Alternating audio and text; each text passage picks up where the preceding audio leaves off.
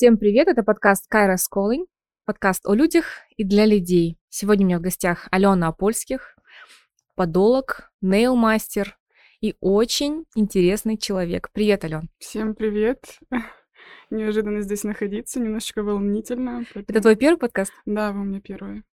Вы у меня первый. Как Давайте я тоже буду это? с вами на «вы». Ален, первый вопрос. Кто такой ортопед? Ортопед — это специалист, который занимается нашим опорно-двигательным аппаратом. Если проще говоря, то это человек, который следит за нашими суставами, чтобы они хорошо и правильно развивались и функционировали, за положением наших косточек, чтобы все работало как должно работать. Я помню первое мое впечатление, я, наверное, больше двух лет хожу к вам.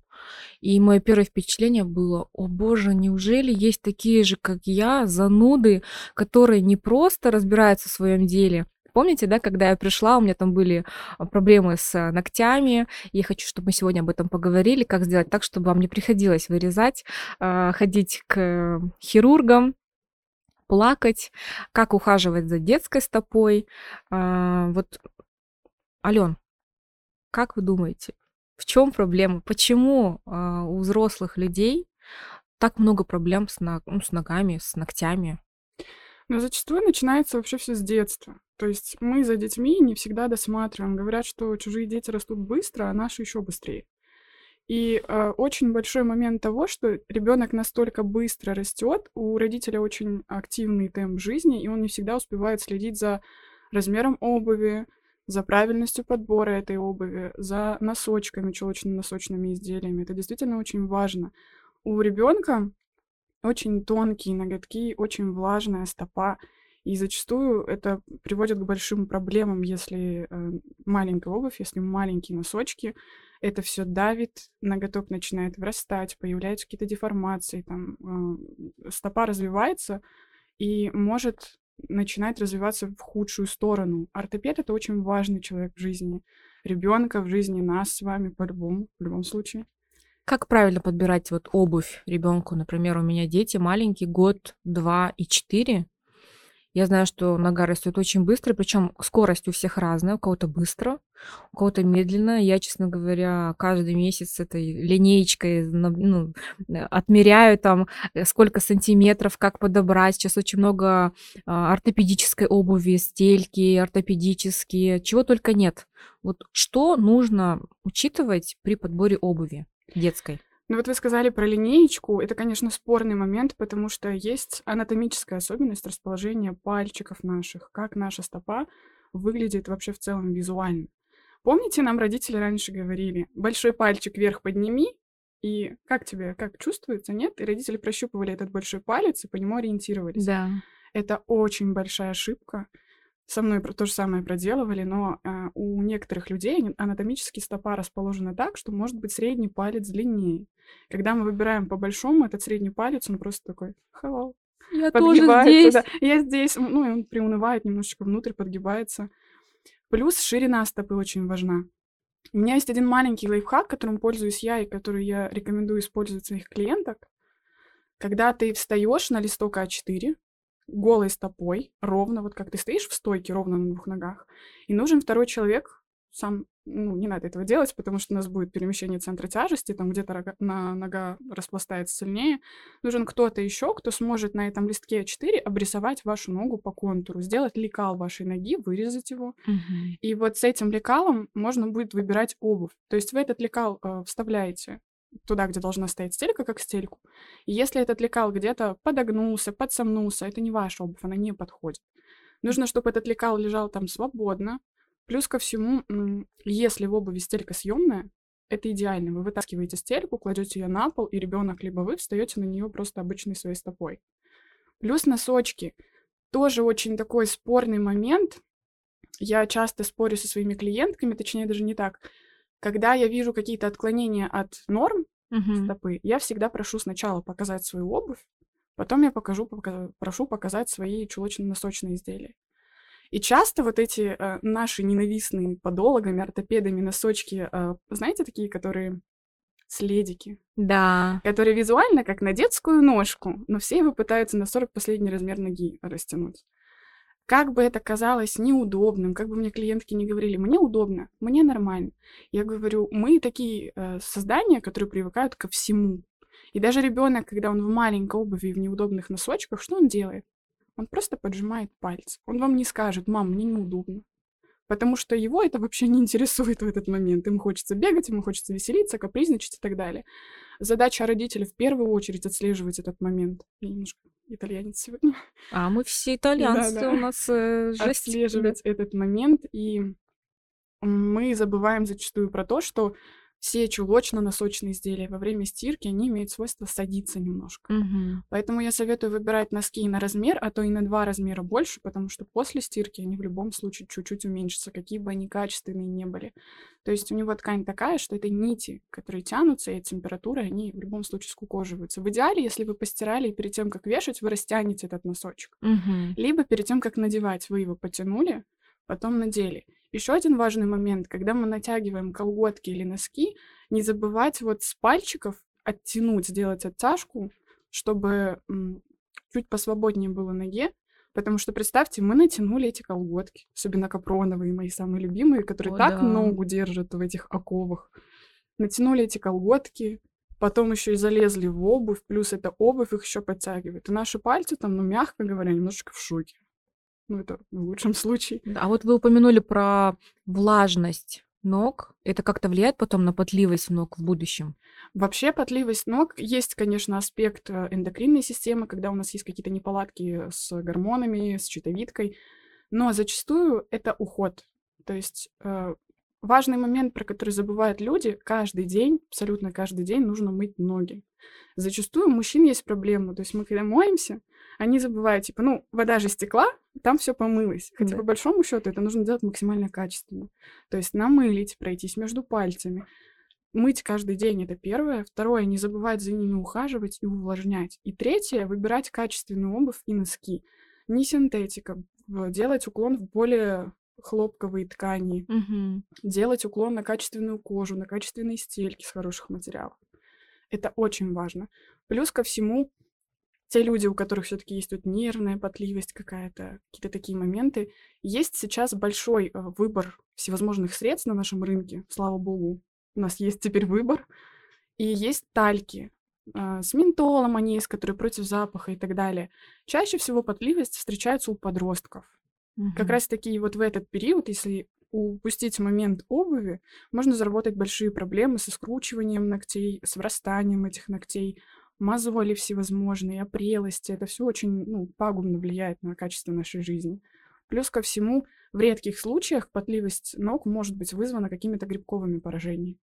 Но это уже индивидуальные моменты, которые выявляются у подолога там, способом сбора а, анализов и тому подобное. Угу. С какого возраста вот вы рекомендуете девочкам уже можно ходить на педикюр, показывать свою ножку, ухаживать? Ну, смотрите, давайте сначала ортопедию затронем. А, у нас, как правило, ребенка первый раз к ортопеду ведут в год. Ортопед отслеживает, как хорошо идет динамика развития стопы. Угу. В последующем а, ребенка приводят в 6 лет, когда стопа плюс-минус уже отчетливо видна картина ее формирования. Дальше, э, если нет никаких проблем, нет никаких предрасположенностей, стельки детям, по большому счету, ортопедические обувь ортопедическая, это вообще, ну, по большому счету, это большая пиар-компания. Это миф. Э, это не миф. Э, ортопедическая обувь, она есть, но ее используют, когда есть конкретные отклонения. Ее делают там либо под заказ, либо выбирают из ассортимента. То, что стоит у нас в э, стандартных магазинах под пометкой ортопедическая обувь, угу. как правило, это просто маркетинговый ход. И ортопедическую обувь всем повсеместно предлагать я не вижу смысла. Нужно выбирать обувь, исходя из анатомического строения твоей стопы. Угу. А вот стельки детям их не обязательно носить, если нет отклонений. Многие родители пытаются там надеть, точнее, обуть детей э, в обувь с ортопедическими стельками в таком понимании, что я помогу ребенку сформировать правильную стопу быстрее. Mm-hmm. Это так не работает. У детей хорошая регенерация, они сами спокойно с этим справятся. Нога сформируется сама. Другое дело, если вы там в 6 лет уже пришли на а, контрольный осмотр, и вам сказали, что есть там предрасположенности, могут там курсом на год, полтора года назначить стельки, но детям, как по большому счету, это не нужно. Плюс нужно не забывать уточнять, что мой ребенок занимается спортом. И каким спортом конкретно, потому что в разном случае разные стельки, это тоже очень важно. Даже если нет отклонений, это действительно важно. Там хоккеистам, вот у хоккеистов вообще есть такая история, что когда вы отдаете ребенка в хоккейную школу, у них очень педантично относятся к выбору коньков. Это реально прям целое искусство. их там отправляют сначала к ортопеду, изготавливают стельки, и там вымеряется все прям до миллиметра, чтобы ребенку было комфортно в этих коньках. А, дальше следующий прием у ребенка будет в 11 лет, по-моему, желательно приводить ребенка. И вот в период с 11 по 17 лет ребенка нужно водить к ортопеду примерно с интервалом в год, в полтора, максимум в два. Потому что это переломный момент. Мы все были подростками, мы хотим красивую обувь. У кого большая нога, все хотят выбирать поменьше, чтобы казалось миниатюрней. И вот этот момент нужно чекать как можно лучше, как можно тщательнее подбирать слова своему ребенку. Благо сейчас такое время, э, наша мода диктует крупную, объемную обувь. Это большой плюс. Плюс дети начали сейчас быть более внимательными к себе, то есть они начали при- прислушиваться к своим чувствам. Э, подростки уже могут тебе сказать, блин, мам, неудобно, mm-hmm. мне вот здесь давит, вот здесь больно. Если ваш ребенок там ходит на танцы, тоже нужно проверять эти моменты и учитывать стельки, учитывать обувь, особенно там бальные ребята, у меня есть парень, который занимается бальными танцами, он приходит ко мне сам, он сам копит, представляете, деньги на поход к э, мастеру. Какой молодец. Да, э, потому что его мучают мозоли, его мучают эти моменты. И на самом деле нужно просто смотреть и проверять, как чувствует себя ребенок, как чувствует себя человек. Потому что были случаи, когда ко мне и двухлетнего малыша приносили, потому что ему нянечка неправильно подстригла ноготки. Это была не я случайно? Нет. Но вы тоже приходили, да, я помню. Но это самый частый случай. Это действительно очень распространенная проблема. Да, я помню, этот был случай. И тогда у меня был, кстати, вопрос. Мы тогда меняли садик, и вот в том саду, в котором мы были, дети ходили весь день э, в носочках. И я тогда впервые столкнулась вообще с садиком и с какими-то правилами. А в других садах всегда говорили, приносите сменную обувь, чтобы ребенок ходил в ней. А в этом саду говорили, ребенку не нужно, вы же не ходите внутри э, здания ну, целый день а, в обуви. Соответственно, и ребенок должен ходить в носках, потому что, ну, тогда он чувствует больше э, как бы, ну, поверхность, он больше идет, чувствует. Да, идет формирование да. стопы, потому что обувь, как ни крути, она деформирует, смотря какого качества еще была То есть лучше ходить в носочках в детском да, саду. Да, да правильно по размеру подобранные носки хорошего качества, пусть они будут теплые, если вас так, если вы переживаете за то, что его там где-то продует или что-то еще, но лучше в носках в любом случае, потому что чем меньше ребенок на этапе формирования стопы ходит в обуви, тем лучше, mm. действительно. А сейчас э, среди, ну вот здесь это, наверное, и минус, и плюс, когда большой рынок, очень много всего, и ты просто не знаешь, что выбрать, не знаешь как. А мы же еще такие, мы же, блин, там доченьки, смотри, какие красивые ботиночки, давай возьмем. Ну вот мы на это ведемся, мы да. ведемся на обертку, и зачастую забывая про комфорт и удобство. А маленький ребенок, условно там 2-3 года, ну он точно нам не скажет, блин, мам, неудобно. Это точно. Поэтому это очень важно. Ой, я помню свою такой переходный свой возраст, когда э, хотелось ходить на каблуках, хотелось быть похожей на маму. Я помню эти высоченные каблуки, эти тракторы, в которых тоже, мы ходили в двухтысячных. Да, но и не то чтобы даже надевала мамины туфли, я помню, в 12 лет я уже ходила на каких-то каблуках. Ну а если говорить там про студенчество, то это вообще, да, я сейчас вспоминаю, думаю, вообще мозгов не было. Зимой на таких шпильках тонких, в капронках вот где были мои мозги, да? Конечно же, конечно же, на улице ты, когда шла, тебе все говорили, а, иди, девочка, оденься, надень правильные колготки, а то ты, ну, рожать потом не сможешь. Но мы-то в том возрасте думаем, что мы самые умные. И вот сейчас я вспоминаю, как я по этому льду на этих а, высоченных каблуках, тонких, а, сколько раз я падала, слава богу, еще там ничего такого не было, да, но, знаешь, знаете, вот я думаю, к ортопеду, мне кажется, я попала, наверное, в 25 лет в первый раз. Ну, то есть меня никто не водил там в 11 лет, в 6 ну, лет. Это дай бог, что вы попали, потому что первый вопрос, который я задаю человеку, когда я вижу а, какие-то проблемы, какие-то, какую-то деформацию, если человек ко мне пришел с определенным запросом, типа, ой, у меня анихолизис, это вот когда ноготь отходит от ногтевого ложа. Я спрашиваю, когда последний раз были у ортопеда? А вы вообще были у ортопеда? И зачастую я слышу вопрос «нет», а надо? Мгм. Вот э, я считаю, что даже на базе школы мы все от школ ходим, ходили на определенные медосмотры, когда у тебя проверяют рост, вес, размер ноги и промежуточные какие-то анализы, там, по типу кровь с пальца и так далее. Мгм. И я считаю, что вот в этой комиссии обязательно должен присутствовать ортопед, хотя бы по случаю того, что действительно немногие родители считают это важным.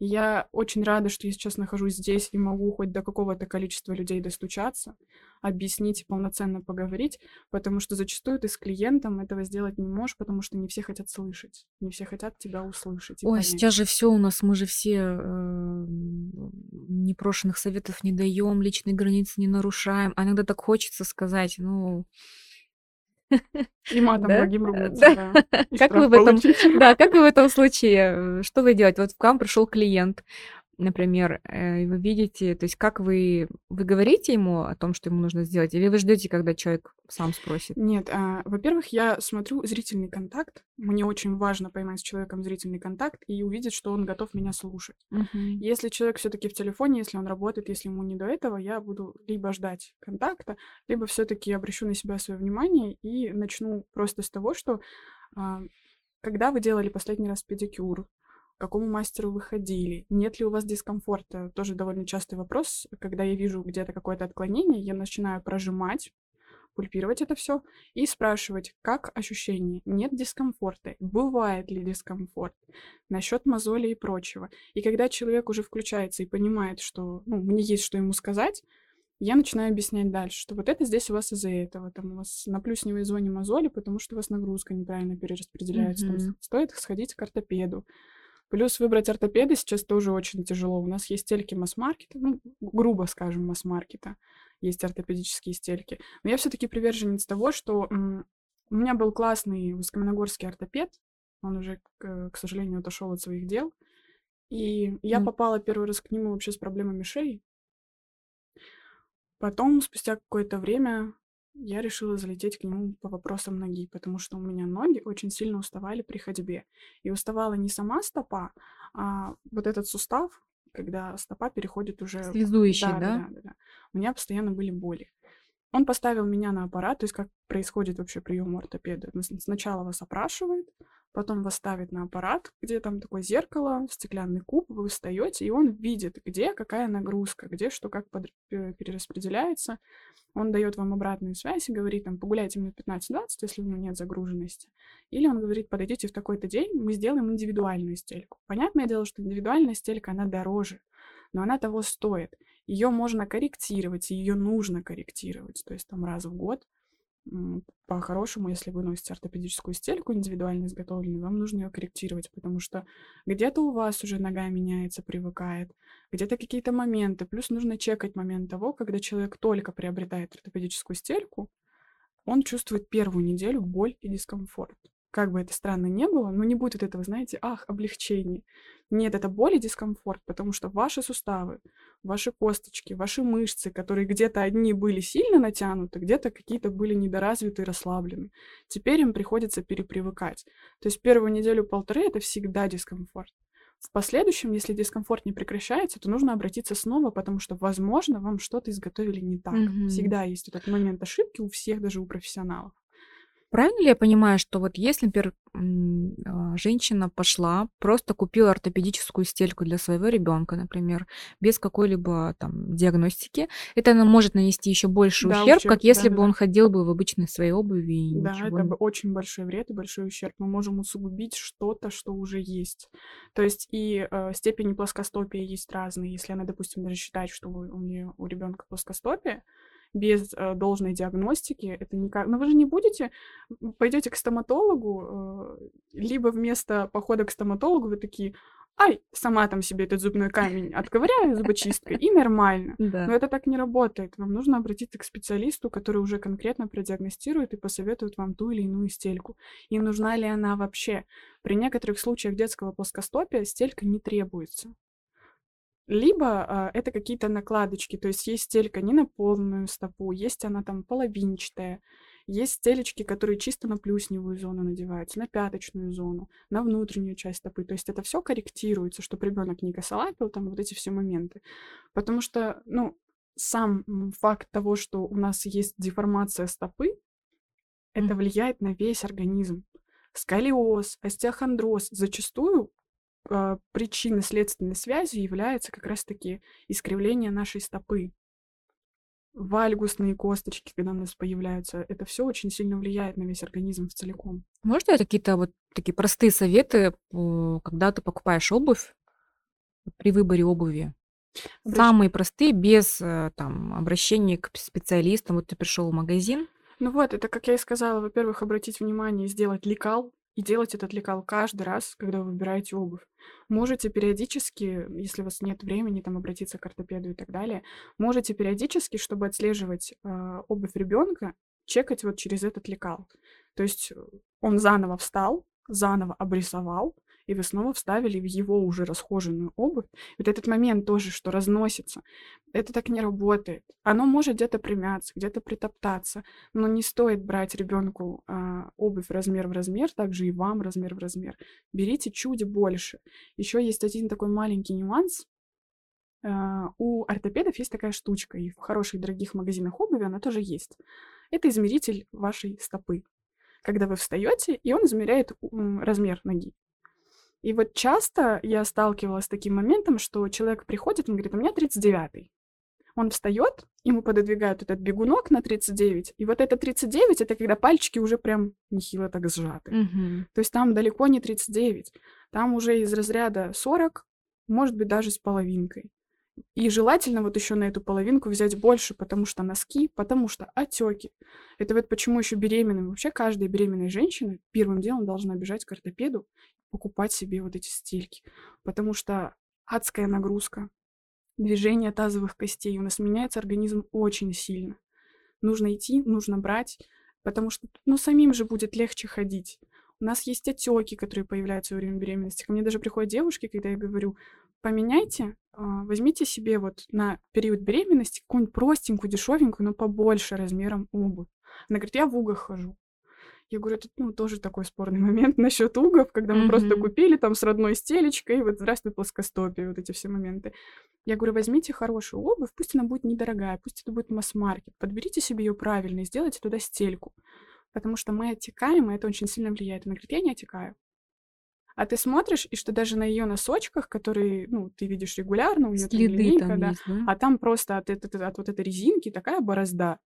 Ты думаешь, ну, хорошо, не текаешь, не текаешь. Я сейчас вспомнила же... свою подругу одну, а, подруга студенчества моего, у нее 39 размер, у нее был 40 размер, но всегда, когда мы ходили, она говорила, у меня 39 Я говорила, у тебя же сороковой, ну возьми как, ну хорошо, ну ты высокая, у тебя такая, такой размер ноги. Она говорит, нет, я хочу тройку.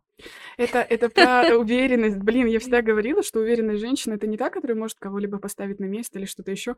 Это когда ты приходишь в магазин и говоришь, дорогой мой, какой сороковой, сорок третий, неси, еще сорок четвертый прихвати. Вот это про уверенность в себе, Сорок три, сорок пять, сорок шесть, да? Все неси, померяем, там разберемся. Какой тридцать девятый, сороковой, это о чем? У меня вообще 39 с половиной размер ноги. Я тоже раньше комплексовала, брала маленькую обувь, вот это все. Потом, потом я поняла, что мне очень тяжело. У меня был период, когда я работала официанткой, и когда ты находишься, у тебя подряд банкеты, ты фактически, если это еще и выпускные, там, до утра, до 6, до 5 на ногах, тебе нельзя присесть, нельзя там как-то расслабиться. Вот тогда ноги и спина, конечно, плакали очень сильно. Сейчас, конечно, тоже спина плачет, но хотя бы ногам легче. Да. И вот в эти моменты мне не было рядом человека, который скажет, сходи, пожалуйста, к ортопеду. Ну тебе же будет легче. Вот этот момент тебе будет легче. Потом это на осанку влияет. Очень сильно. Сколиоз, остеох... Э, здравствуйте, битбокс. Да. Остеохондроз — это самые такие популярные, скажем так, а, искривления позвоночника, популярные диагнозы когда, ну, действительно у нас какая-то нога может немножечко подворачиваться куда-то, как-то мы на нее не так наступаем, или у нас какой-то, допустим, у меня травма колена, и у меня всегда она на правую ногу, потому что я заметила, что я делаю упор на эту правую ногу. Mm-hmm. И я падала на нее бесчисленное количество раз, именно на нее. И из-за этого у меня, а, из-за того, что я очень часто хромала на эту ногу, я там носила бинты, повязки, вот это вот все, у меня рефлекторно появилось это ощущение того, что как будто бы я на эту ногу стараюсь сделать теперь нагрузки меньше. Соответственно, я нагружаю сильнее левую ногу и делаю всем телом уклон в левую сторону. Оттуда и идет искривление. Наш позвоночник — это очень хрупкая такая структура, когда детей ругают за осанку, тоже большой такой момент. Ребенок это не контролирует. Можно мунштровать сколько угодно за то, чтобы он сидел ровно. Но давайте не будем забывать, сидеть весь день в школе без движения за партой, которая еще не всегда удобна, и вот эти стулья, извините, от которых потом а, ваша пятая точка превращается да. в блин, без движения, без физнагрузки это очень тяжело. И сутулиться это нормально. Это не что-то запрещенное или сверхъестественное. У нас есть мышцы который от постоянного ровного сидения, понятное дело, что есть там истина голову прямо э, свести лопатки, там держать спину ровно, но тем не менее мышцы устают, и иногда хочется действительно сесть, расслабиться и сутулиться, это нормально. Другой вопрос в том, чтобы следить за ребенком, э, давать ему какую-то нагрузку. Будь это гимнастика, будь это какой-либо вид спорта, хотя многие ортопеды там тоже часто спрашивают у ортопедов, э, полезен ли спорт вообще для вот формирования стопы, для развития. И все ортопеды трубят об одном. Спорт есть разный, но полезнее будет гимнастика и упражнения, нежели прям спорт, потому что во время спорта бег, приседания, неважно что, прыжки, это колоссальная нагрузка на суставы. А суставы надо беречь с молоду, и нужно выбирать качественные а, курсы, какие-либо вот эти занятия для своих детей, и нужно выбирать качественную обувь, качественную Я вот сейчас слушаю и понимаю, что у меня просто супруг, он в прошлом профессиональный спортсмен, КМС под дзюдо, а сейчас у него две протрузии, плоскостопие, и постоянно болит спина и шея. И я такая думаю, а я не занималась спортом, у меня вроде бы получше, да, то есть получается слишком сильная нагрузка на маленький позвоночник была, что все неправильно сформировалось. Ну, конечно наши суставы — это очень хрупкая вещь, очень хрупкая. И они имеют свойство истираться. Плюс у нас есть а, нехватка микроэлементов. Э, благо сейчас как бы все на БАДах, на всевозможных витаминах, все стараются за этим следить. Тоже дай бог, чтобы эти люди следили за этим с помощью а, людей, которые берут анализы и делают вам анамнез полный. Но другой вопрос о том, что все-таки к спорту нужно подходить с умом. Это хорошо, но в меру и правильно подбирать, наверное, пожалуй, все-таки. А чем отличается подолог от э, ногтевого мастера? Мастер педикюра и статист, прежде всего, он следит за эстетикой, это чтобы ваши ногти, ваша стопа выглядела красиво и хорошо. А подолог, он занимается медицинской составляющей, то есть он смотрит за тем, чтобы ваши ноги и ногти были здоровы. Поэтому как бы различия довольно весомые. Ну, очень редко. Вот я первый, вы, наверное, первый человек, которого я встретила, и вы и подолог, и мастер в одном лице, поэтому теперь за свои ногти не переживаю. Слава богу, я больше не попадал к хирургу, потому что мне два раза вот этот э, вросший ноготь у меня был. Я попадала, это адские боли. Один раз это было во время беременности. И, ну, никогда не забуду, да, как это ужасно, когда ты не можешь наступить, а тебе ну, нужно куда-то идти. Сукровит, вот. кровоточит. Ну, то есть э, среди, например, 100 э, мастеров сколько процентов подологов? Ну, э, я подолог, то есть у меня есть курсы базовой подологии. Я не работаю с 3ТО, с кобой, с титановыми нитями. Я до этого еще не дошла, но как бы я в процессе обучения. Нет предела совершенства, как говорится. Я работаю с протезированиями, и в целом вот этот курс базовой ортопедии — это анатомия ноги, строение ноги, э, химия, и вот это все мы проходили. У нас, к сожалению, даже в подоцентрах квалификация мастеров оставляет желать лучшего. Туда идут за деньгами за деньги. Но никак не потому, что тебе это очень нравится и так далее. Ко мне сейчас приходят часто клиентки, которые бывали в наших некоторых подоцентрах, mm-hmm. где они не получили должного ухода, еще и зачастую им умудряются усугубить, где-то что-то не дорезать, либо срезать то, что срезать не стоило бы. Когда ты приходишь к подологу, первое, что должен сделать подолог, провести диагностику, проконсультировать тебя и сказать, дорогая, начнем с ортопеда а дальше разберемся. Потому что любая проблема, которая у нас появляется, зачастую, все-таки в большинстве случаев, это обувь и носки. Правильно я понимаю, что э, профессиональный мастер по маникюру, педикюру, он должен быть, э, ну, подкован а, в подологии, он должен проходить какие-то курсы медицинские, ну, в идеале. Ну, чтобы смотрите, оказывать такие услуги. Есть некоторые курсы, которые, вот, допустим, я обучалась на госкурсах. Первые мои курсы это были государственные курсы Натальи Бикситовой, за что я безумно благодарна. Прекрасная женщина, очень сильно морально сделала мне классную закалку, классный чекап моего эмоционального состояния. Я представляю. Да, это было очень нервно, скажем так. И там у нас во время обучения, то есть обучение было три месяца, месяц, с которых была практика, и перед этим у нас был прям момент, когда мы э, выделили прям 4 или 5 занятий, санитария, гигиена, обработка, вот это все. У нас у подологов должно быть по-хорошему медицинское образование, хотя бы сестринское чтобы человек понимал, как это все стерилизовать, обрабатывать, как это работает. В наших подоцентрах не всегда даже есть условия подходящие. Ты видишь обычную вытяжку, а, с которой нельзя работать а, с грибковыми поражениями. То есть должны быть специальные аппараты, которых у тебя пыль э, не просто целиком засасывается и остается пылью, она смешивается с водой, прессуется, и ты потом вываливаешь такую, как кашицу, и утилизируешь ее правильно. Я пока с этим тоже не работаю, потому что я к этому не готова, у меня нет должного, а, должной квалификации, ну, вы не принимаете клиентов нет, с, нет, грибком. Ни в коем случае. Но есть такое правило, что если к тебе пришел человек, ты делаешь снятие покрытия, и ты видишь какие-то намеки, во-первых, не пугать человека, а я часто такое видела, когда, знаете, мастера, а, все, там увидели какое-то пятнышко, у вас грибок, все, я не буду воспринимать, уходите, идите. Нет, ты должен доснять это покрытие в любом случае и отправить спокойно, объяснить клиенту, что есть какие-то отклонения. Это не обязательно должен быть грибок. Плюс грибов тоже очень много видов. Ты просто должен объяснить человеку, что у вас что-то не так, будьте добры сдать анализ, и потом уже выбирайте. Если все хорошо, приходите ко мне, я с вами поработаю. Если все-таки есть какие-то отклонения, то все-таки стоит обратиться уже э, в подоцентр, где специализированные ребята с вами разберутся, поработают и вам помогут.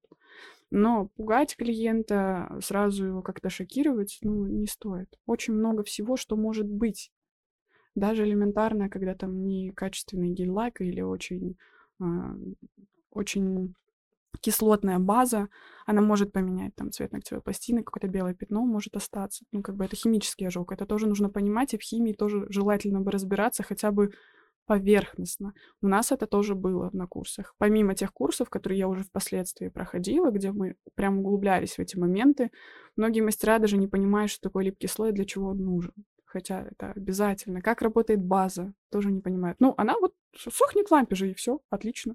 Хотя нужно более четко иметь Вот на бытовом уровне, как э, человеку определить, перед тобой профессионал или нет? Стоит доверять ему свои ногти или нет? Обратите внимание, первое, на кабинет, на сам, насколько у мастера аккуратный, опрятный кабинет. Ну, я, конечно, сама тоже люблю, мне там хаос. Ну, у вас творческий клиентов, хаос. да, у меня творческий беспорядок. Второе, обратите внимание на стерильность инструментов. Это крафт-пакет по-любому, этот крафт-пакет должен скрываться при вас. Вы можете запросить журнал э, обработки инструментов. Вы имеете на это полное право. Если мастер без каких-либо претензий вам все показал, вы можете спросить, а как вот вы обрабатываете инструмент?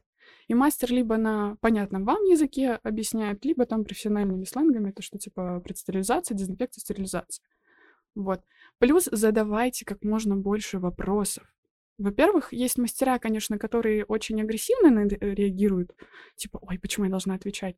Нет, это твой человек, он хочет знать. Ты, когда приходишь куда-то в новое место, или даже не в новое, я прихожу к стоматологу, блин, я минут 15 буду его донимать. А что? А как? А как вот здесь? А что вы будете делать? И это нормально. Если мастер вам отвечает беспрепятственно, со спокойной душой, и вы видите, что он уверенно говорит вам это все и уверенно объясняет, вы понимаете, что он в этом разбирается. Вас это успокоит в любом случае, это хороший специалист. Если он начинает психовать, истерить и говорить, ой, я не буду вам ничего объяснять, блин, даже если он классный специалист, и он многое знает, я бы все-таки такого поменяла, наверное. Согласна. Сейчас э, недостаточно быть просто специалистом. Нужно еще, чтобы человек был твой, энергетический, чтобы это был ну, человек, который может тебе ответить на вопросы без каких-либо претензий, да, потому что если человек не может ответить на вопрос, начнем какие-то проблемы э, с самооценкой или, ну, то есть, или он просто некомпетентен, да. Вот, кстати, вопрос э, про мужчин. А, очень такой щепетильный, я думаю. Почему мужчины не ходят на педикюр? Ходят. У меня очень много мужчин ходят на педикюр. У меня есть те, кто ходит постоянно на маникюр и педикюр. Во-первых, многим неудобно э, самим обслуживать себя, это нагибаться, там это все выстригать. Во-вторых, у многих действительно есть проблемы, если женщина ходит на педикюр, потому что это чувство чистоты, потому что это красиво и так далее, то мужчина, как правило, ходит, потому что реально у него что-то не так, ему неудобно. Угу. Его там раздражают его пятки, которые за все цепляются, там по ковру невозможно пройти, или там жена его запихала к нам, и ему понравилось, он теперь ходит. Во-вторых, это банальный момент того, что ну, каждому мужчине, наверное, хочется почувствовать себя вот таким, блин, расслабленным, посидеть в кресле, залипнуть в какой-то фильм, чтобы тебе сделали опрятные руки, опрятные ноги. И, ну, я все-таки считаю, что это момент гигиены очень важный. Есть клиентки, которые спрашивают, а зачем, ну, зимой делать педикюр? Меня же никто я же не, не видит. Да, я же не покрываю, ноги же никто не видит а, нет понятия того, что это гигиена в первую очередь. Ну, мы достаем под ногтей, из-под ногтей очень много всего, реально очень много всего. Это не случайная кожа, это всякие там бактерии и прочее. И это нужно. Во-вторых, это то, что очень важно, это диагностика хороший компетентный мастер даст вам как раз-таки диагностику вашей стопы. А вдруг у вас реально что-то не так? Или вы ходите там с этой стержневой мозолью, как будто по камушку, знаете, как на камешек наступаете, Мгм. и думаете, а что не так? Почему что-то не так? Придите к мастеру, он вам это все уберет, удалит и подскажет, что дальше делать. То есть это вот такие моменты. Натоптыши, которые мы там пытаемся сами дома спилить до красна, что потом этот натоптыш еще больше нарастает. Тоже важный момент. Мастер обработает это все грамотно, он сделает это все правильно и объяснит, а почему же у вас, собственно говоря, каждый раз на этом месте такой натоптыш? Мгм. Потому что кожа защищается. А как дома ухаживать, поддерживать, э, ну, правильно, да, ухаживать за ногами в домашних условиях? То есть что это должно быть? Но если вы ходите на педикюр, классический там раз в месяц, то в целом у вас не должно возникать потребности ухаживать за ногами, у вас не должно быть шелушни и чего-то такого, что будет предоставлять вам дискомфорт.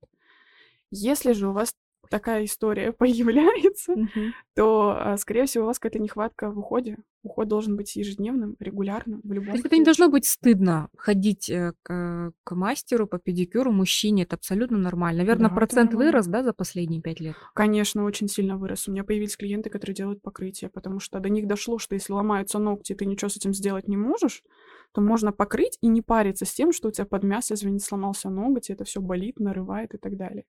Благо, как бы сейчас мужчины начали за собой ухаживать больше. Они уже не чуть красивее обезьян, они уже очень сильно красивее Сложнее обезьяны. работать с мужчинами? Нет, проще, сильно проще. Проще? Да, да, да. И э, у меня есть мужчины, которые... Недавно был один из клиентов, он задал мне вопрос. А как часто к вам ходят девушки на педикюр? Я Мгм. говорю, вы не поверите, есть те, которые даже не ходят. Что, серьезно? Я говорю, ну да, такое тоже бывает.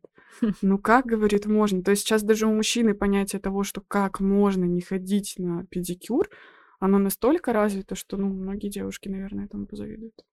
Я раскрою маленький секрет. Для меня каждый поход э, к вам, ну, то есть педикюр мы делаем, ну, там, условно, раз в месяц. Ну, чуть чаще, ну, Мгм. примерно 15 раз в год.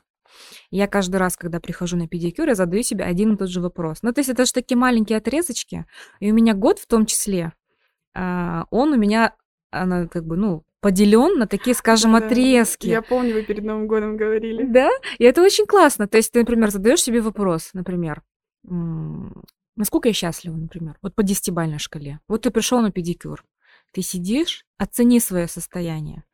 Это первый вопрос, который я всегда себе ну, задаю. Это такое, ну, рандомно, да, то есть ты в моменте просто себя ловишь на мысли, насколько я счастлива сейчас, потому что я в это кресло сажусь в год только 15 раз, не больше. И значит, я 15 раз могу задать себе один и тот же вопрос и отслеживать свое состояние. Это очень классно, потому что когда ты рожаешь, потом а, период кормления, очень ну, гормоны шалят, это очень помогает вообще отслеживать свое состояние. А вот сегодня я пришла, ух ты, мое состояние классное, я вот Можно я счастливее, да, себе? да, я счастливее, чем месяц назад. Ух ты, как прикольно. Я уже не раздражаюсь. О, а что меня интересует? Ну, то есть у меня вот такие вот внутренние диалоги. Это очень классный э, такой способ самоидентификации, ну, как бы самоанализа такого внутреннего. Попробуйте, кто нас сейчас слушает. Ну, время маникюра и педикюра в целом, если вы там не загружены работой, я воспринимаю как время остаться наедине с собой, со своими мыслями. Ну, если, конечно, мы там не болтаем, не закрывая рот в целом, да. То да. На педикюре у меня многие клиенты работают, кто-то спит, тут, да, мы знаем, кто, кто может спать. И это классно, это такое время медитации, пока за вашими ножками ухаживать. Доверьтесь профессионалам. Дома вы можете ухаживать. Допустим, к примеру, разберем ситуацию, что вы пропустили там какой-то педикюр, не попали к мастеру или не было времени. Вам нужно сделать уход дома. А, есть терки у многих, есть пемзы, но я бы рекомендовала все-таки использовать пемзу, потому что она более щадящая. Мы на сухую кожу делаем круговые движения по линии нашей кожи, по рисунку кожи. Когда вы почувствовали, без давления, без ничего, не надо перетирать. Когда мы перетираем кожу, мы делаем только хуже. Без давления мы обработали, чувствуем, что она уже более мягкая. Хорошенько моем. Можем сделать солевую ванночку, потом снять усталость, там, вот эти все моменты. Делаем скраб. Скраб можно тоже абсолютно любой использовать. Для тела, для ног можете специально купить, если вам так хочется. Мы делаем скрабирование, хорошенечко еще раз все промываем, высых... Э, вытираем насухо свои ножки и наносим уже увлажняющий крем. По поводу кремов тоже такой момент интересный. А, ко мне часто приходят и говорят, блин, у меня такой дорогой крем, а не помогает. Я говорю, как часто пользуетесь? Ну, раз в неделю, два раза в неделю. Я думаю, так он и не поможет, потому что должна быть регулярность. Не поленитесь, мы каждый день ходим в душ, каждый день после душа можно наносить этот крем. Это дело буквально полминутки. Мы за лицом не забываем ухаживать, угу. а почему-то за ногами, которые нас носят, переносят такие нагрузки, мы почему-то забываем ухаживать. А крема я бы советовала, наверное, все-таки выбирать с мочевиной. Пусть это будет 5-10% на руки и на ноги, потому что, во-первых, мочевина — это для нашего организма очень естественный продукт, естественный компонент, который легко и быстро усваивается он очень быстро увлажняет. Зачастую, в некоторых случаях, если очень сильно иссушена кожа, если есть какие-то трещины, а, рекомендуется, я, допустим, предлагаю клиентам еще воспользоваться кремами-парафинами. Это холодные парафины, которые после увлажняющего крема наносятся, и они создают словно невидимые перчаточки или носочки на вашей коже и не дают влаге испаряться, не дают О, коже я помню. Ночи мне дарил а, у вас, да, такой крем, как, как же он назывался? В общем, такое ощущение, как будто бы Да, ты сидишь да-да-да. в каком-то, ну, как будто бы тебе надели невидимый носок. Да. И даже если вы после этого на пару раз помоете руки, раза три, он все равно полностью не смоется, и будет вот это вот ощущение увлажненности дольше. Дольше будет от ветра вас защищать, от сухости, тем более в нашей стране очень сухая вода, очень сухой воздух. Нам тяжело без увлажнителей, так тем более. И это такое маленькое спасение. Не забывать про э, масла для кутикулы, выбирать их натуральными. То есть, будь это там масло монарды для сухих ручек или там чайное дерево для влажных ручек. Масло Монарда это открытие. Кстати, мало кто об этом знает. И вот как только вы посоветовали, Это то, что, купила. да, это то, что используют подологи чаще всего. И вот, кстати, как еще чекнуть, хороший специалист или нет, ни один хороший специалист не будет вам втирать, что вот есть вот эта продукция, купите, она крутая, можете купить только у меня, вы обязаны купить только у меня. Такого не должно быть. Я, когда даю рекомендацию, вы сами знаете, я говорю, вот что должно быть? Должна быть мочевина в таком-то процентаже, неважно Мгм. какая марка, неважно ценовая политика, главное, чтобы там вот это вот это было.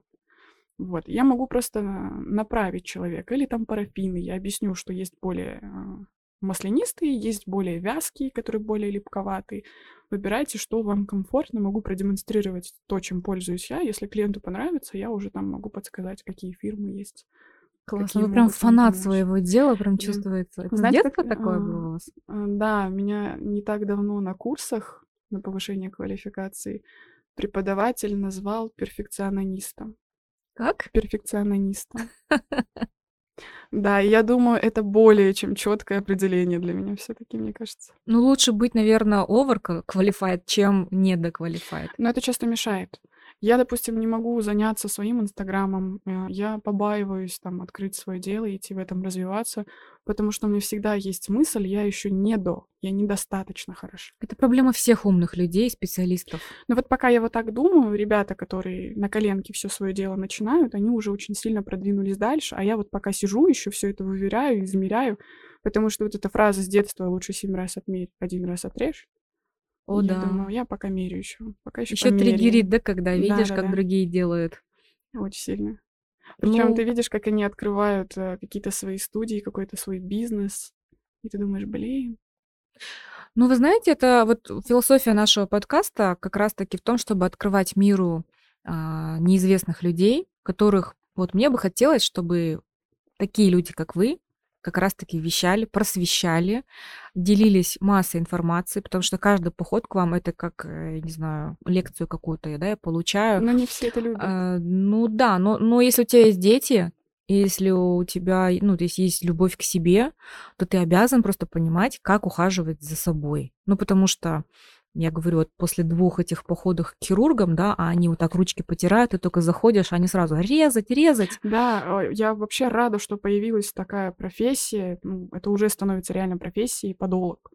Раньше у тебя есть какие-то проблемы, иди к хирургу, тебе все вырежет. Да. У меня столько людей, пришедших ко мне в свое время, когда-то попавшие к хирургу, в лучшем случае, если этот ноготок четко треснул и растет теперь расщепленным, в худшем случае, когда он отдельным куском растет, и ты никак не поможешь человеку, кроме того, что ты будешь это все зачищать, подрезать, чтобы просто ему не цеплять это все носком, не вырывать и не делать себе боль. Это либо идти повторно к хирургу, мало кто этого хочет, либо действительно каждый месяц приходить на педикюр и все-таки этот кусочек убирать. Ну, такое себе. Психолог... Но я не говорю, что хирурги плохие. Очень много классных хирургов. Это вот в тему того, что подолог, он не панацея от всех болезней. Подолог всегда э, работает со следствием с причинами работают другие специалисты. Поэтому мы сегодня задеваем тему ортопедии, насколько это важно, потому что мы идем всегда бок о бок. Я очень сильно от него зависима. Мне нет смысла ставить какую-то титановую пластину. Мне нет смысла ставить там тритеоскобу или делать протез, если человек не уберет причину, по которой у него есть эта проблема, по которой у него там скручивается или вырастает ноготь. Пока он это не уберет, хоть 350 раз я буду удалять эту мозоль, она все равно будет появляться. Потому что там не убрали причину, там все до сих пор трется, там все жмется. Как и... в домашних условиях, я сейчас вспоминаю, вот когда ты летишь в самолете, очень часто люди снимают обувь, и такой начинается такой запашок, прям фан-фан, да, и, даже в бизнес-классе. И ты думаешь, да, и, и, ну, как вот ухаживать за ногами, за потливостью, чтобы ноги не пахли? Дома? Мыть, использовать тальк, пользоваться кремами. Сейчас рынок э, полон дезодорантов всевозможных. Есть там от драй-драя, которые тоже ну, нужно с умом использовать и знать, кому можно, кому нет. Есть натуральные, есть на кислотах дезодоранты, которые не имеют запаха. Э, просушивать обувь обязательно. Это очень важный аспект. Э, когда особенно дети побегали, пришли, mm-hmm. разулись, там все мокрое, потное, особенно зимняя обувь, она сама по себе очень плохо просыхает. Нужно все хорошо просушивать, чтобы никакие бактерии, ничего подальше там не развивалось. Некоторые подоцентры, вы когда на процедуру приходите, у них прям есть аппараты специальные, в которые ставится ваша обувь на период вашей процедуры, Ого. и эта обувь проходит стерилизацию. То есть, То есть наши родители правильно делали, когда мы только Просушивали заходили. на батарее, да, да, да, обязательно. Есть сейчас, тем более, сушилки всякие разные. То есть, понятное дело, что батарея это уже тоже такой спорный момент. Но есть всевозможные сушилки. Там, я помню раньше, как мы делали, просушивали бумажку, там скомкиваешь, что-то да. запихиваешь под батарею, чтобы Ностальгия. это все просохло, да. Ну и действительно уход от этого очень многое зависит. Мыть качественно, качественно подбирать себе крем и использовать его на постоянной основе, а не просто там раз в недельку вспомнил, намазал и радуешься. Психологически сложно работать а, с большим потоком клиентов ежедневно, годами. Да, да, очень тяжело. Очень быстро перегораешь. А, я несколько раз уходила из профессии из-за того, что ты сталкиваешься с непониманием, когда тебе вроде в глаза человек улыбается, говорит, мне все нравится, потом уходит и начинает тебя там поливать. Потом снова приходит, смотрит в глаза и улыбается. А, очень тяжело было, вот, что помогла мне а, Бекситова Наталья, которая меня обучала. А, была ситуация, после которой я была очень сильно морально выжата, и она оказала мне колоссальную поддержку. Она сказала, ты либо учишься пропускать это все не целиком через себя, а выслушать и отпустить ситуацию. Сходи, говорит, умойся, полегче станет либо уходи из профессии. Ты не сможешь. Мастер маникюра, он отчасти психолог. В любом случае тебя будут грузить какими-то своими проблемами. Но я от этого, я научилась с этим работать, я научилась кайфовать, я научилась эм, не так, скажем, не так глубоко это все принимать близко к сердцу. Я очень эмпатичный человек, наверное, все-таки. И когда я научилась я стала от этого кайфовать. Теперь у меня всегда работа занимала очень много моего времени, я трудоголик прям лютый. И я нехватку вот этого общения сейчас, наоборот, восполняю с клиентами. Ну, понятное дело, что бывают моменты, когда ты хочешь помолчать, когда ты видишь, что человек не настроен с тобой разговаривать. Все, ты там уходишь в работу, ты сам на сам. Но вообще это очень тяжело. И действительно, девочки, которые не могут справиться с таким наплывом эмоций, а, с клиентами, которые пытаются манипулировать. У меня тоже было много в моей жизни таких ситуаций, когда там... Как вы справлялись с этим? Потому что очень много же пренебрежения, когда... Со мной были не, не, не рядом ценят. опытные, хорошие люди. Я никогда не общалась в основном со своими ровесниками, у меня всегда были люди старше меня. Угу. И от них я набиралась вот этого опыта, которого мне не хватало. И часто я их э, информацию воспринимала как, знаете, типа, ой, еще поднаберешься опыта, нормально. Или вот отпусти эту ситуацию, у тебя еще не раз такая будет. Ты такая, да как отпустить-то? Как uh-huh. это все исправить? Тебе говорят, расслабься, успокойся и отпусти. Твой человек тебе вернется, если он не твой, ну как бы и зачем тогда? На место этого придет кто-то другой. И со временем начала понимать эту философию. У меня действительно была ситуация, когда ко мне приходила, это еще был Усть-Каменогорск, я работала на себя с двумя прекрасными дамами, до сих пор их люблю и обожаю. И были ситуации, когда действительно кто-то начинал там выеживаться, говорить, что я не буду платить. Я не буду, мне не нравится. И вот меня научили. Говоришь просто, садитесь, я сниму и до свидания. И вот на этом моменте человеку начинает резко все нравиться. Ну, то есть нужно проще относиться, и когда тобой пытаются манипулировать, э, казалось бы, взрослые люди, как маленькие дети, что топать ножкой и говорить, я сейчас могу уйти, ты говоришь, уходите. Я не буду никого держать. Если я вам нужна, моя услуга вам нужна, пожалуйста, присаживайтесь. Если вам это не нужно, я вас не держу. Найдется специалист, с которым вы будете ладить. Зачем тратить мои нервы и свои нервы, я не понимаю. Я не понимаю клиентов, которые там закатывают какие-то истерики, а потом все-таки садятся к этому мастеру, и тут возникает какой-то диссонанс. Ну, ко всему нужно относиться проще. Почему ты злишься? Меня учили одному маленькому приемчику от Натальи Владимировны. Она говорит, заходит клиентка, вот ты видишь, что она злая, что у нее что-то не так. И ты либо даешь ей возможность отвести на тебе душу, чтобы ей стало легче, она потом все равно кайфанет от, от, от твоей работы. Либо она заходит, и ты сходу ей делаешь комплимент. Mm-hmm. Вы хорошо выглядите, вы постройнели, у вас красивая улыбка, как хорошо вы сегодня накрасились. Человека это сразу опускает, то есть это моментально резко вводит его в ступор и расслабляет. Она шла к тебе агрессивная, ты сделай комплимент, она зашла, она уже все такая, ну хорошо, я красиво выгляжу. И она сидит и в этом думает. Ты не знаешь, что у человека в жизни творится, и ты либо принимаешь его правила, его состояние, либо, блин, поработай над собой, либо не принимай. Согласна, это такой близкий контакт, и мы действительно не знаем, что происходит в голове у человека. Может быть, у него кто-то умер, а может быть, его ну, только что там, я не знаю, она рассталась с мужем или с парнем. Да даже если просто у нее... У меня бывают дни, честно, я такой истерический человек на самом деле. У меня бывают дни, когда я просыпаюсь, и меня уже на этом этапе все раздражает. И когда еще у тебя начинает в этот день все падать с рук, Блин, вот никто бы не попался бы мне под руку желательно. Ну, ты как-то пытаешься все равно это сглаживать, как-то себя стопорить. И вот реально у меня бывает такое, что я там прихожу на работу, я вот такая вся злая, заряженная, ко мне кто-то приходит, и мы начинаем друг другу все это с клиентом высказывать, и нас обоих отпускает. Вот это вообще классный момент, классный такой коннект, когда вы друг друга понимаете, ловите, и становится как-то легче. Мне кажется, вообще каждой женщине нужна другая женщина, чтобы просто поговорить. Женщине нужна женщина, человеку человек, по-любому. Да, да. И вот ну, ты можешь просто поговорить с человеком, выговориться, и тебе становится легче. Но это не говорит о том, что сейчас нужно вываливать да, все свои проблемы. Нет. А... Ну, это у меня есть знакомая, и я у нее спрашиваю, она говорит, я вот мне кажется, у меня там расстройство какое-то психическое. Я говорю, почему? Она говорит, я то радуюсь, то плачу. Я говорю, а что подруги говорят? Она говорит, у меня нет подруг. Я говорю, как? Ни одной? Она говорит, нет, мне проще с мужиками. Я говорю, ну хотя бы одна знакомая, она должна быть. Я говорю, рассказать о своих проблемах. Вам расскажут о своих. Вы увидите, что вы не одна такая, и вы поймете, что это норма. Мы, женщины, э, интересные создания, мы очень нестабильны. И когда ты видишь, что ты не один такой, и даже у самых идеальных людей внутри все равно есть то, что тебя с ним связывает, то, в чем вы похожи, тебе становится легче от этого. Поэтому я ей говорю, найди себе кого-нибудь. Она говорит, я не хочу ни на кого вываливать, никого грузить. Я говорю, «Ну, ты не загрузишь себя, ты не загрузишь никого. Есть даже специальные линии а, экспресс-помощи. Это когда ты звонишь психологу, в любое время дня и ночи он тебя выслушивает, и, и все, и тебе легче становится. Только вот есть подруги. Мне может муж позвонить и сказать, так, две секунды, потерпи. И он выбамбливается. И потом такой, ладно, все, пока. И это нормально. Гениально. Как вы к этому пришли?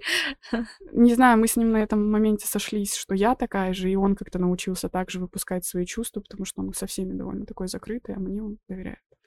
А, я, кстати, вспомнила про одну вашу мечту, которая меня вообще поразила в нашем материальном мире, когда все хотят быть успешными, богатыми, а, жить э, в столице, я не знаю, стремиться ко всему лучшему. Вы сказали, я хочу купить дом в Усть-Каменогорске, уехать и жить на берегу Иртыша. Да. У меня будет своя печка. Я подумала, ух ты, какая интересная мечта у человека. Я хочу свой дом, я хочу свой сад, гаражик, а, террасу, зону, где можно будет там тандыр жарить, шашлыки, чтобы мой муж там запекал какую-нибудь самсу или пиццу делал, чтобы бегали там по двору собаки. Я хочу вот этого уюта потому что, ну, понятное дело, хочется и попутешествовать, хочется свой бизнес. Для меня в идеале открыть э, подоцентр, в котором будут все специалисты, в котором будет штатный ортопед, с которым ты будешь взаимодействовать э, с клиниками, чтобы ты брал анализ у клиента, ему не приходилось куда-то там бегать, искать еще дополнительное время, чтобы он пришел к тебе угу. и получил весь спектр услуг за, по уходу за своими руками и ногами. И мне кажется, это классно. И идеально было бы еще иметь какого-то эндокринолога у себя в штате. Отличная мечта. Вообще говорят, когда собираются две женщины и о чем-то мечтают, то это в любом случае когда-то случится, поэтому я желаю, чтобы ваш подцентр открылся. Аминь. Желаю, чтобы туда приходили люди и не боялись показывать свои ногти, не боялись, не стыдились да, себя. Не надо бояться, мы же кайфуем от этого. Видеть свое до-после — это кайф. Это бесценно. Спасибо, Ален. Сегодня получился очень полезный разговор. В гостях у нас была Алена Апольских, которая сейчас э, принимает, работает в салоне Нучи. Э, Всех жду, приходите. Да, ну, ну приходите, ну, я всегда говорю... Для вас да? я найду время, да. Кстати, Алена принимала меня 31 декабря в 10 Когда я утра. за 7 лет сказала, что я 31 больше не работаю в этом году, и просто такая, ну ладно, приходите. Ну, в этом вся вы, потому что на самом деле сильный специалист и человек, который всей душой любит свое дело, он готов и в 3 часа ночи работать, и в 31 декабря. А, Аленочка, спасибо большое, большого вам плавания. Я хочу, чтобы у вас было много учениц, которые бы несли эти правильные ценности и доносили их до клиентов. Да, мастерам я посоветую обучаться еще больше, а вам всем здоровых ручек, ножек и психики, пожалуй. Это, по-моему, самое важное. Всем хорошего дня и вообще жизни. До свидания. Пока.